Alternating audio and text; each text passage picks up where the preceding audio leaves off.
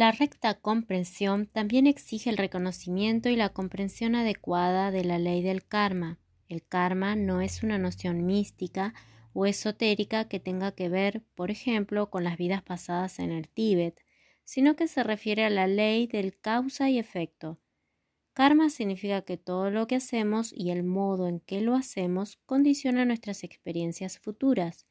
Si estamos enojados con los demás, comenzaremos a vivir en un clima emocional de enojo, que, a la postre, solo despertará el rechazo de los demás, mientras que si, por el contrario, cultivamos el amor, recibiremos a cambio el amor de los demás. Así es como actúa la ley del karma en nuestra vida. Una persona preguntó a Ruth Denison, maestra del Vipassana, si podía explicar la ley del karma en términos sencillos y ella respondió, por supuesto. Karma quiere decir que no puedes inhibirte de nada. Todo lo que hagamos y el modo en que lo hagamos determinará en qué nos transformaremos y el mundo en que viviremos. Es por ello que comprender el funcionamiento de la ley del karma constituye una oportunidad única para modificar el rumbo de nuestra vida. Esto significa que, con el debido adiestramiento, podremos transformar el clima emocional en que vivimos y llega a ser más amorosos, más despiertos, más conscientes, etc. Nuestra práctica, por otra parte, no está circunscripta al entorno de un retiro, sino que también podemos llevarla a cabo cuando estamos conduciendo un automóvil o mientras estamos en la cola del supermercado. Cuando ejercitamos la bondad, comenzamos a experimentar de un modo natural y más y más bondad en nuestro interior y en el mundo en que nos rodea. Hay un relato sobre Mula Nasruddin, un personaje sufi muy conocido por ser al mismo tiempo un sabio y un loco. Cierto día Nasruddin se hallaba arrojando migajas de pan cerca de unos macizos de flores. Entonces llegó un vecino y le preguntó ¿Qué estás haciendo, mulá? Intento mantener alejados a los tigres, respondió, respondió el mulá. Pero si no hay tigres en miles de kilómetros a la redonda, replicó asombrado el vecino una clara demostración de la eficacia de mi método. ¿No te parece? respondió de Mullah. La práctica espiritual no consiste en repetir mecánicamente un ritual o una plegaria, sino que solo puede ser verdaderamente eficaz cuando llegamos a comprender conscientemente la ley de causa y efecto y somos capaces de ajustar nuestra vida a consecuencia.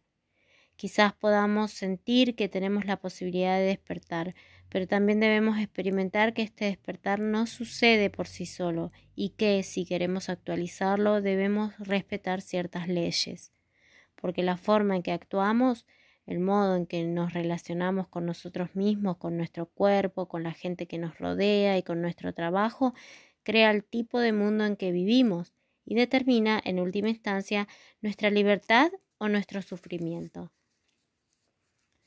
A lo largo de miles de años y de culturas muy diversas, el budismo ha desarrollado diferentes sistemas para tratar de despertar esta aspiración profunda, pero la esencia del despertar ha sido siempre la misma ser conscientes, permanecer atentos y contemplar clara y directamente, instante tras instante, la verdad de nuestra experiencia. Este método, que constituye una apertura y un despliegue sistemático de la conciencia, se basa en lo que el Buda denomina los cuatro fundamentos de la atención plena. Atención al cuerpo, atención a las sensaciones, atención a los fenómenos mentales y atención a las verdades y leyes que rigen nuestra experiencia. Cultivar adecuadamente la atención plena, dijo el Buda, es de capital importancia por todas las áreas de nuestra vida. El sándalo y el tágara tienen un aroma exquisito, pero la fragancia de una mente virtuosa y adecuadamente entrenada llega hasta los dioses. Pero ¿cómo empezar el sendero de la purificación? Un texto y un manual fundamental del budismo antiguo fue escrito como respuesta a un conciso poema que dice así ¿Quién puede desatar el nudo que constriñe al mundo? El objetivo de la meditación consiste esencialmente en llegar a desatar ese nudo. Esa es la razón fundamental que debe inducirnos a emprender la práctica de la meditación. Desatarse y liberarse a uno mismo requiere entrenar nuestra atención y comenzar a percibir qué es lo que nos mantiene atados al temor, al apego y al rechazo, atados en suma al sufrimiento. Pero para ello debemos prestar atención a nuestra experiencia cotidiana y aprender a escuchar lo que nos dice nuestro cuerpo, nuestro corazón y nuestra mente. La sabiduría no se consigue creando nuevos ideales, sino aprendiendo a ver directamente las cosas como son. ¿Qué es la meditación? Esta es una pregunta cuya respuesta ha dado origen a numerosos libros, manuales, descripciones, teorías, textos y conceptos. Existen cientos de escuelas de meditación que utilizan la oración, la reflexión, la devoción, la visualización y un sinfín de prácticas para tratar de sosegar y concentrar la mente. Pero el objetivo concreto de la meditación, de la visión penetrante y de otras disciplinas afines es el de aumentar nuestra comprensión sobre el funcionamiento de la mente y del corazón.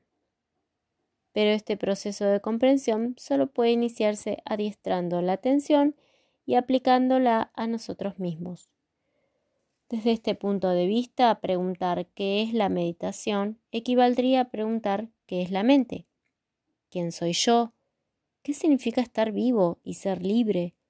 Preguntas todas ellas sobre la naturaleza de la vida y de la muerte, y la esencia de la meditación consiste en tratar de responder estas cuestiones desde nuestra propia experiencia, mediante un proceso de autodescubrimiento.